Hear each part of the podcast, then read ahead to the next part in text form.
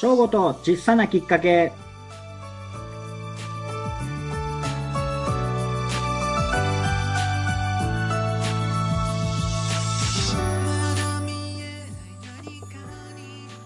こんばんは。週末いかがお過ごしでしょうかこの放送はリスナーの皆さんにとって小さなきっかけになるよう、話し下手な正午がしゃべる番組です。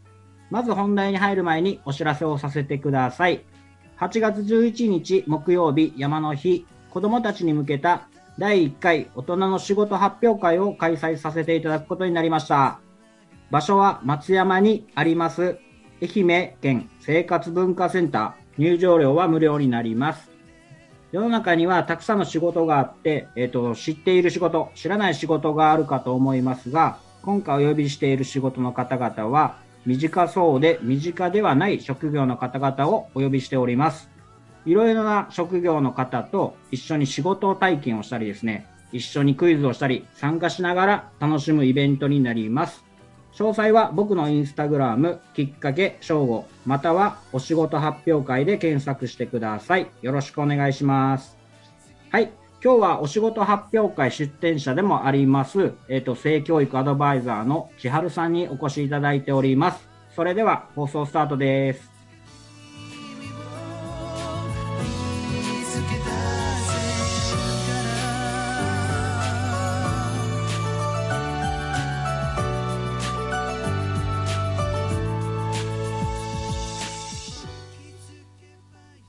はい。改めまして、千春さんよろしくお願いします。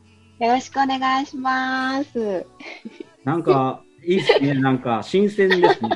あ本当ですか？なんか、今まであの、運営のメンバーまずやってもらったんですけど、はい。えっと、まあ言うてもあの、ミッチーさんも翔平さんも、うんまだ、なまだ言っても仲、仲いいというか、うんうんうん。何回も話したことあるんで、はい。あんまり緊張なかったんですけど、あ、そうなんですね。言うても千春さん僕2回目じゃないですか。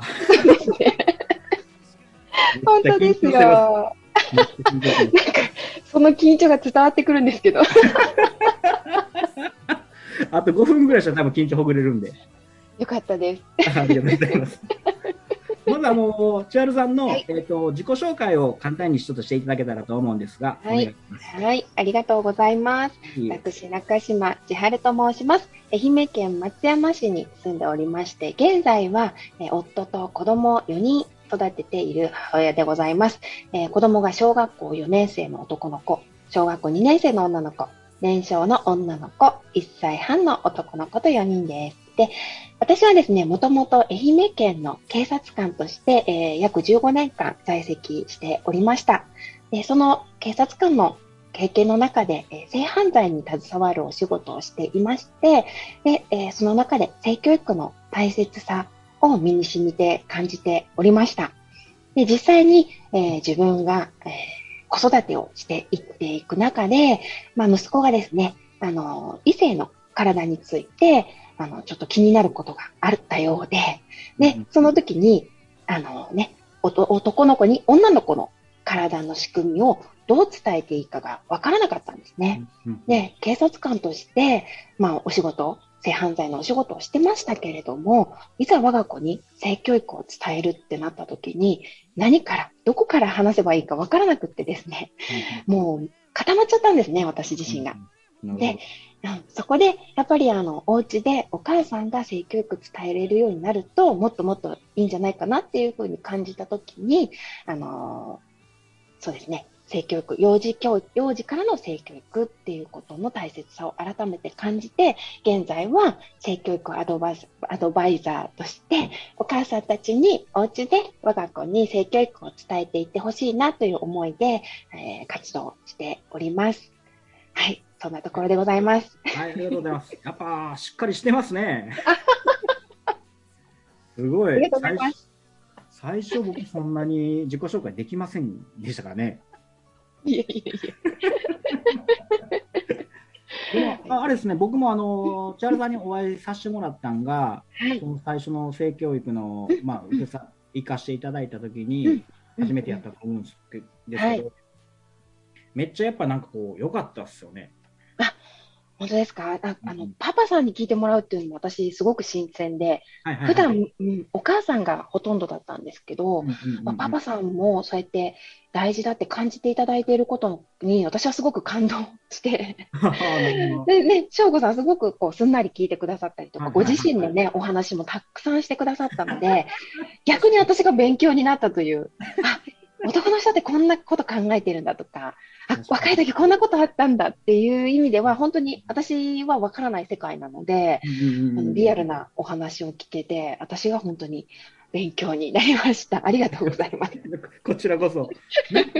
やっぱ、あれなのかな、あの、まあ僕自身が、まあ娘が、まあね、異性として娘っていうのもあって、やっぱりこれから大きくなっていく中で、どうしてもなんかこう気になってくる部分になってくるんじゃないかなとうん思うんですよね。で、やっぱこういうのってきっかけがないとなかなかこう、いけないというか、ね、いざそういうとこって結構、まあデリケートな部分だったりもすると思うん。で、もうそういうのはやっぱりこう、初めてそういう場所に行かせてもらって学べたっていうのは、うん。なん。かすごい僕は新鮮で、あうんめっちゃ伝えたいなと思って。あ、本当ですか？うん本当に。あの、やっぱりね、性教育って聞くと、皆さん、まずはこう学校の性教育、学校で習った性教育を考えて、なんかちょっと恥ずかしいとか、あーはいはいはい。ね、はい。あの、なんか1時間だけここはしのいでおこうみたいなイメージうんうんうん。があるんですけど、私が伝えてる性教育っていうのはそんなことじゃなくて、やっぱりあの、命のこととか、あの、うん愛情、親からの愛情を伝えられたりとか、あと体を守るっていう意味では防犯についてお伝えしているので、もううん。あの学校で習う性教育とは180度違うよっていうようなお話もさせてもらってますけど、多分それが省吾さんにあの日伝わったのかなっていう。うん。絶対そう。ねえ。いやでもあの場に来てくださるっていうのが、まず素晴らしいと私は思って、うん。皆さん気になってても飛び込むことはいが、うん、ないんですよね。なんか、なんうんあれなんですよね。まあもちろんその性教育が気になったっていうのもあったんですけど、うんうんうんなんせあの千春さんの、うんあのなんていうかなあのインスタとかの投稿とか、うんうんめっちゃなんかこう人柄がいいん出とるやんみたいな 感覚をめっちゃ受けたんですよ。本当ですか？そうそうそう嬉い。しい。めちゃくちゃ嬉しいです。そうで、うんそれこそ、あのーそこに行くまでにも、うんもインスタ登録フォローしとったかな、うんなんかうんそのぐらいの時に、うんめっちゃコメントしようかなとかってずっと思いよって。本当に。ださいよ。やいや、やっぱ恥ずかしいじゃないですか、コメントするの。うんうんうん。ちょっと目立ちますからね。そうそう。え であのこのこの前ですよあの、ライブ配信されたじゃないですか。うんうんうん。あ、そうだそうだ。うんうん。でめちゃくちゃ仕貴重なインスタライブを。事そうそうそう。たまたま仕事中に携帯パッて見たら、うんうんあライブ配信しよると思って、ちうんうんうんょっと覗こうと思って覗いて、うん。コメントしたっていう。しかも結構終わりへんだから。いやいやいや、嬉しいです。ね、そうやってなんかこう、あ、ちょっと聞いてみようって思ってもらえるのが本当にありがたくって、はいはいはいはい。うん、なかなかそこのハードルを超えられないっていう方もまだまだたくさんいらっしゃって、あうーん、大事、大事っぽいけど、うん。まあ学校が教えてくれるし、みたいな感じで思ってる方たくさんいるんですけど、もう学校で習うのってもう小学校4年生とか、結構ねうん、高学年なので、もういわゆる思春期、片足突っ込んでますよ、みたいな子たちなんですよね。確かにそんな子たちにね、いきなり性の話しても、もうちょっっと恥ずかしいとか、うん。何言ってんの？みたいな感じになっちゃうんで、私は本当小さい頃からお家でどんどん伝えていってくださいねっていうようなお話もさせてもらってます。いやすごいですよね、なんかやっぱ学校で習うことでどっちかってこう、なんていうか、うんなんていうのな、あのその防犯とか、うんえーとっていう部分よりかは、うん。えっ、と、なんていうか、ただ、うん、学ぶというか、うんうんそっち、本当教育の一環っていうような感覚がすごい強くて、本当に大事な、その今、ちいちゃんがやってるような、その防犯とかね、うんあのそういうところになかなかもう、えー、と結びつきにくいって結構ことって、あのそれがね、すごいこう、しかもあの話聞くだけじゃなくて、こう一緒にクイズ形式みたいな感じしながら楽しむじゃないですか。参加型ですよ。そうそう久しぶりに考えますよね。ね、参加型ですよ、本当に。参加型いいですよね。そう、あ、そう、だから今度のイベントでも、やっぱりこう子供たちに、あの、もちろん体の大切なところを知ってもらうきっかけにもなったらなと思って、うですねいつもね、お伝えしている体の一番大事な部分のお話を、まあ、それも、まあ、わかりやすくイラストとか使ったりとか、あの、はい。教えた後に、伝えた後にみんなでクイズを出し、みんなにクイズ出して、どこだったっけっていうようなお話をさせてもらったり、とかえうん、なんか結構クイズ形式でやると、まあ、すんなりみんな聞いてもらえるのかなと思って、ううんん、子供ってね、クイズ好きだったりするし、まあ、動物が好きな子が多いと思うので、ぼ動物からの性教育ー。もお伝えできたらなっていうふうに思っています。引き出しめっちゃありますね。いやでもこれはね、あの、うん学んだからこそ、こう、やっぱりいろんなところにアンテナが張るんですよね。日常生活の中に。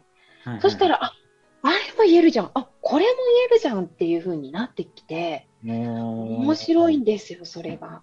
えー、なんか、まあでも本当に、まあ、こうんの千春さんのほやつもそうやし、うんなんかまあいっぱい出店者の方来てくれるじゃないですか。普通にお客さんで行きたいですよ、僕。あ、私も私も。本当に。わかります。ねえ。なんかめっちゃ僕楽しそうや。なんか主催者やけんどうこうじゃなくて、なんか普通に楽しそうやなって思ってしまっ、て。絶対楽しいですよ。で、なんか、知らないご職業の方もやっぱりうん。いらっしゃったんで、あの、そうそんな仕事あるんだって。でも、知らなかったら選択肢に入らないじゃないですか。そうそうそうそうそう。で知ってたら、あ、ああいう仕事もあったなっていうふうになるので、うんうんうんうん。そのきっかけ作りにすごいこのイベントって役に立つというか、もうすごいいなと思って、省吾さん考え、考えたことが。なんか褒めていただいて。いや、本当に、いや、本当思うんですよ。私なんかこう、うん有名なね、あの、い、わゆるなんかこう、みんながなりたいような職業、で、みんなが知ってるけど、まだまだそれ以外にも大事な仕事ってたくさんあるし、多分自分に合った職業分って他にあるかもしれないじゃないですか。はいはいはいはい。それを知らずして生きていくのはもったいないなと思って、特に子供。絶対そうなんですよ。うでん。今からの時代って絶対こうね、うんもう選択肢を持っとる人の方が大事だと思ってて、そう、そうそで昔はね、やっぱそれこそ本当人気職業みたいな中から。どうしても選び寄った傾向があったと思うんですけど、やっぱね、今は個性を出していける時代になったし、うん。それこそいろんなことが仕事になる時代になったんで、うんうんうんこうね、情報として持っているっていうのは僕はすごい大事やなって。うん。大きいと思います。そうなんですよ。でもこれ僕かん僕が考えた、まあちょっと形は変えたんですけどね、このイベントとしては。あの、アドバイスをくれた方がおって、でそもそも僕がまあ最初、そのしたかったのが、まあ、職業体験、まあ、きっかけを作るっていうのが一緒なんですけど、うんうん。職業体験を、えっと、するために、うん。例えば企業さんとかで、えっと、やっぱりあんまりこう、なんていうかな、やりがいを持ってやれてる人って多分そんなに多そうで多くないと思ったんですうんよ。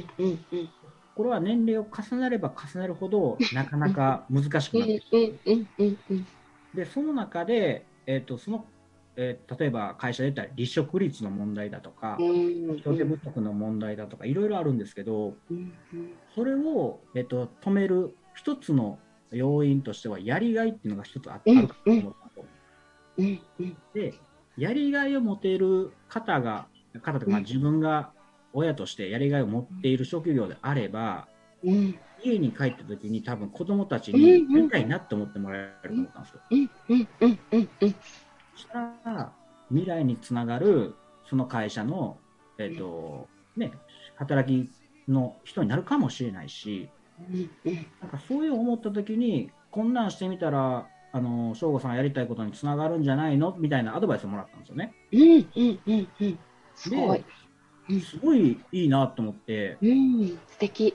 うん、で、やろうと思ったけど、なかなかやっぱね、会社、いきなり会社は難しいっていうのは正う直。んうんうんうんそしたらもう自分で何かこう、作るところから行って、うんうんうん僕の思いとしては、えっとこのきっかけを作った後のことがやっぱ僕大事だと思っとるんで、うん、うん、うん、少しでもなんかいろんな職業に興味を持ってもらって、うん。なんか例えば性教育のお話を聞きに行ったうんりとか、うんうんうん違うところの体験を一緒に行ってみたりとか、うん。なんかそういうのにつながっていったら、みんないいじゃないですか。うんうんうんうこれんはすごい僕はなんかイメージとしては持ってる感じですかね。うーんなるほど。素敵ですね。そうなんですよ。いやーうんうん人間まともになるんやなって思いました。子供じゃなかったんですか？いや、まあ、まとも、まともかどうかちょっとわかんないですけど、まあでも、やっぱりね、なんか昔、でも別に過去を否定しとるとかではなくって、その過去はあったけ、今こう思えたみたいなのが絶対あうると思う。ありますあります。なんかそういうのはすごいプラスやし、うん。でもやっぱりでもこう、なんやろな、いろんな人に出会っまあ、ご縁があってこうやって出会っていけるっていうのは、まあそれが一番なんか大事で幸せやなと思いますけどうね。んいやーでもそれは省吾さんのお人柄ですよいや、まあ、笑顔しかないですからね、僕。大事ですよ大事大事いやいや、本当ね、でもなんか裏表ありそうな笑顔ってめっちゃ言われますけどね。褒められてないじゃないですか。褒められてないですよ。なんか裏がありそうな笑い方すえるよね。そんな。ことない。そんなことない。これラジオしか知らない人はどんな顔してんだって思っちゃうじゃないですか。本当気になる気になる人はイベント来てほしい、本当に。そんなことないですよ。あ大丈夫です。すいやーわかります。でもそのやりがいっていう意味ではうんうん。本当に分かって私やっぱりこうもともとね警察官になりたくて、すごくはいはい。は。ないりたくてなったんですよ、もうそれしか考えられなくて。うんうんうん。でいざやってる仕事してる時はすごくやりがいもあったんですけど、はい。まあねそうやっていろんな性犯罪とかに携わっていくうちに、あれ？うんうん性犯罪って氷山の一角って言われてるなって、ううん。んはいはいはいはい。で次にこう性教育を学ぶと意外と周りにはい。実は私も小さい頃被害に受けたんですっていうお母さんが結構多いんですよ。ああ、でそう。だから、え、氷山の一角どころじゃないと思って、もう一角じゃないよね、みたいな。うんもう、だから警察に届けてる人なんかめちゃくちゃ少ないんだって思った時に、まあ、もちろんね、犯人捕まえるのは大事なんですけど、だけど、多分、え、警察の意味なくない？ってちょっと思っちゃったんですよね。はいはいはいはいはいはいねはい私はどちらかというとこう女性の味方になりたくて、うんうんうんうんで、警察官になったんですね。うんうんうんうんだけど、それがあんまりできてないんじゃないかなって感じちゃってあーなるほど。特にこう子供に関して自分が子育てしていく中で子供がこう性犯罪に遭ってる。でもそ,、その認認識がないんですよね、ちっちゃい子って。はいはいはいはい。うん、触られたらいけないっていうのを、まあ、まだ分かってないから。うんうんそんなことを知ったときに、あ、ままず私は予防する方に回りたいと思って、うんうんうん今はこっちのこうアドバイザーっていう立場になって、うんで、あの、予防する方、防止する方にうんうんなろうと思って、今、活動させてもらってるんですけど、うん、今は私こっちのすごいやりがいを感じています。なんか、だってこの前の写真めっちゃ素敵やったっすもんね。それ関係あります？やっぱり、なんかこのやりがいを持っとるけんこそ出せる、このなんていうの、笑顔とか、ほら、オーラ。とか、なんかあるんですよ、やっぱり。なんか、こう、しんどい、例えばずっと仕事しとる中でも、うんうんうん。すごいやりがいを持っとる人ってやっぱ輝いとるし、うんうんうんうん。でそれこそやっぱりどんなに体がしんどくても、うんうんうん撮られた瞬間の写真とかってやっぱ違うじゃないですか。なんかすごい僕思うんですよね。嬉しい。ちょっとみんなに見てもらわんといかんですね、じゃあい。やそうですよ。あのチラシ載せるとき僕あの、ちーちゃんの写真選ぶの10分ぐらい考えましたからね、あの3つで。そんなにですか？そうあのあの 嬉しい。笑顔を中心に置いて、どういうふうに配置したらいいかみたいな。でも、チラシでも、そう、すごいなんか、真ん中に持ってきてもらってすいませんと思って。いやいやいやいやいや、マジであの、みんないい写真やったんですけど、うんうんうんすごいね、なんか、うん。あれ、なんか僕そんな得意じゃないんですけどね、その記とか。全然得意じゃないんやけど、いや、でもやっぱ自分でやるってことは大事やなと思ったっすね。そうですね。うんね、行動するって本当大事ですね。大事。そのうん。警察辞める時とかね、うんうんうんあの本当に多分、なんていうかな、ちょっと悩んだりとか、そのこっちにうんやるっていう時に、でもあったりと思うんですけど、うんうんうん。などうどうやったんですか？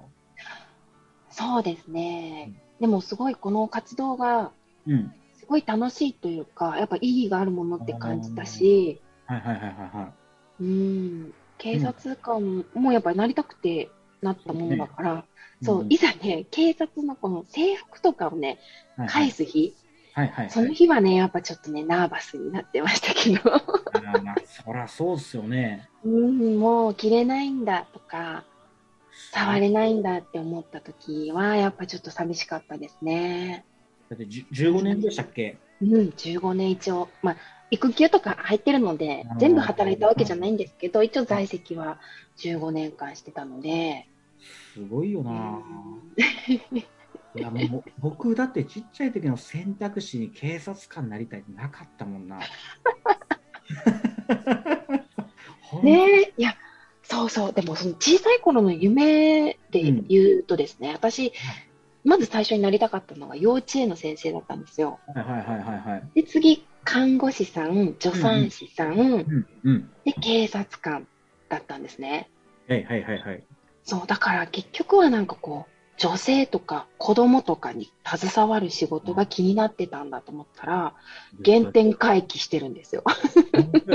しかもあれですね、全部、なんていうの、あの、相手がおる仕事というか、そうそうそうそうそうそう。多分持っとるもの自体が多分誰かのためにとかっていうのがすごいあるんやと多思います。分そうですね。やっぱそうです、いそうです。見たときにひ惹かれますからね、なんか、ちいちゃん初め見たときに、あ、この人、そういう感覚なんやろなと思いましたもん。あ、そう、そういうっていうのは誰かのためにっていう？そうそう、誰かのために。あの、誰かがおることで、誰かからの、えっ、と、なんていうのな、えっ、と、ちいちゃんが例えば、性教育の話をしてくれて、うん。えっ、と、よまあ、こう良かったです、みたいな、なった時に、多分そこに多分一番やりがいを感じるんじゃないかなって。よくわかってる。あありがとうございます。個性心理学一応、さすが。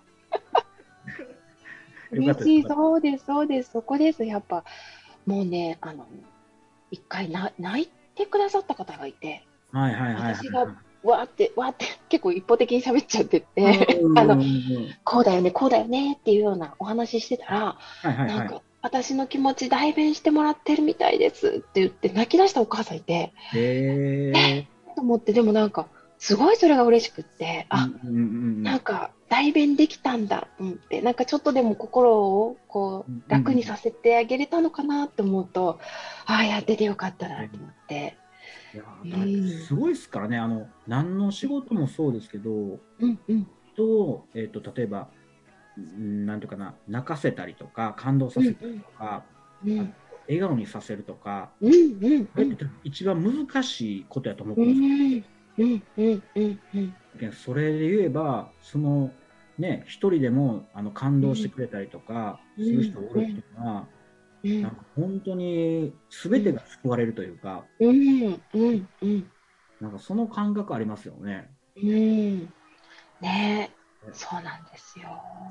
えーね。いいとりななんかとりわけやっぱ性ってすごい取り扱いにくいね話題だから本当は誰かに聞いてほしいけど、どこに言ったらいいのっていうお母さんもたくさんいて、うんうんうん。なんかそのそういうお母さんのこう駆け込み寺じゃないけど、あの人に言えばいいんだっていう安心材料にもしてほしい？もし何かあったら、警察言うまでもないけど、あそういえば中島さんっていう人いたなっていうふうに思い出してもらえるだけでも、私は存在意義があるかなって思いますし。うん。すげえ。えー、なんか、あれ、ちょっと、これ、きなんか答えれるかわかんないんですけど、愛媛県ってその性犯罪的なものって、なんかうんうん、やっぱその県によって多分全然違ってくるんじゃないかなと思うんですけど、うんうんどうなんですか？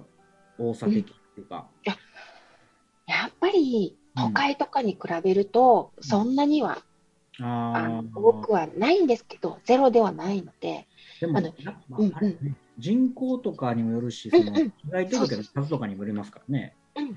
わかんない部分があるんですね。うん、そうなんですよ。でやっぱ県民性とかもあるので、はいはいはいはいはいはいはい。言いたくないとか、こう、うんま、ま、ちょっとね、保守的なところがあったりするので、こう、うちに秘めてるとかもあるし、どっちからかというと性犯罪ってこう、顔見知りとか、知り合いからの被害が8割なので、届け出をしづらいっていうのもあったりするので、はいあの、まあ、愛媛県で言うと、ゼロではないですけど、うんまあ、あります。もちろんそうやって、なんか出してるとかね、あのちょっと触られたとかいうのもあるし、もっともっとひどいのもあるし、あなるほどね。うん。なんかね、あの、結構性教育って言ったら、こううん、バーンって大きいジャンルを、なんていうかな、大きいジャンルというか、本当はもっとこう、それこそ防犯のところも意味もあれば、えっと、身を守ることもあるし、えっと、学ぶこともあるし、みたいな感じで、すごい大きいくくりやと思うんですよね。うん。うん。うん。うん。でねほとんどの、まあ、まあ、僕ら世代は特にそうやと思うんですけど、うん。まあ、学ぶ機会がなかったっていうのもあるし、うん。うん。そこの知識不足っていうところで、うん。やっぱりこう、なかなか子供にちゃんとしたことを伝えてないっていうのが正直あるんじゃないかなと。うん。素晴らしい、省吾さん。何ですか？いや、一回話を聞いていただいてるだけあって、あの、本当に理解してくださってる本当ですか？はい、もうまさしくその通りです。ありがとうございます。なんか、よかったです。本当、立身弁に生きるって書いて性教育ですけど、私は生きる教育の性教育だと思ってます。本当に生きていく上で大事なことを全部教えてもらえる教育だと思ってるので、そうういう意味で、こう、性教育をもっともっと知ってほしいなっていうふうに思ってます。なんか、本当になんかすごい最近思うことがあって、うんうん。性教育もそうですし、うん。まあ、僕が学んでるその個性心理学もそうなんですけど、うんあのそれを、うん。えっ、と、なんていうかな、えっ、と、伝える人がおって、うん。えっと、しっかりちゃんと伝えれることによって、うん。えっと、少しでも世の中からその暗いニュースとかが僕は少なくなると思うんですよね。うん、なるなる。